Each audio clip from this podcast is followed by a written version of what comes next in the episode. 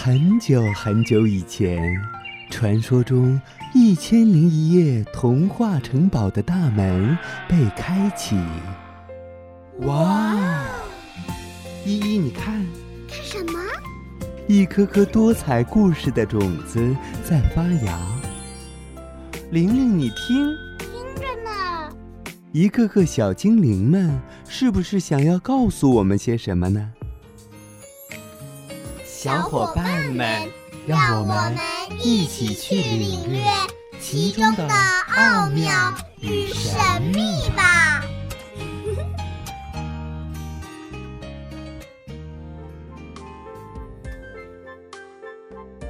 大家好，我是本期小主播范腾俊。今天我给大家带来的故事是：种子是怎样传播的？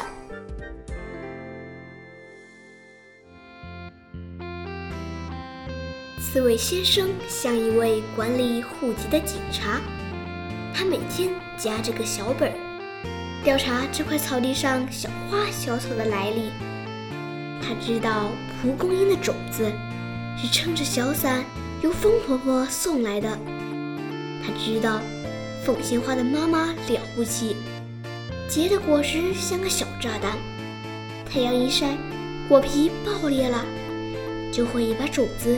像子弹一样射出去，射得老远老远。至于那棵小樱桃树，就更有趣了，是一只贪嘴的小鸟吞下了樱桃，然后把樱桃核和鸟粪一起拉了出来，掉在了草地上，樱桃树苗就这样长出来了。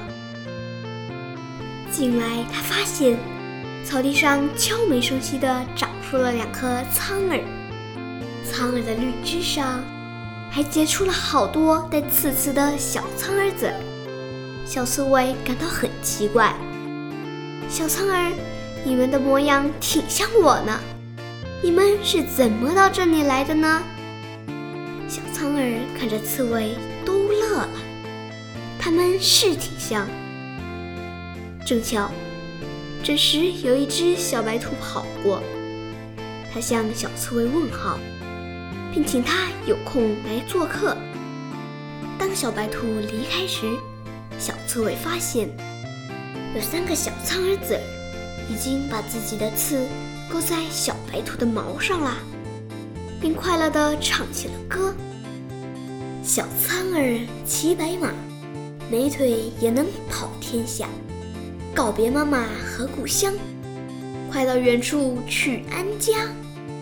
小刺猬乐了，它终于懂得了苍耳是怎么来到这儿的。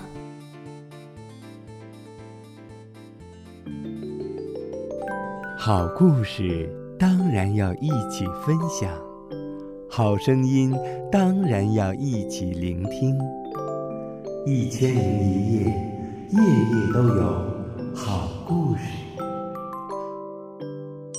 更多精彩故事尽在《一千零一夜》童话童装。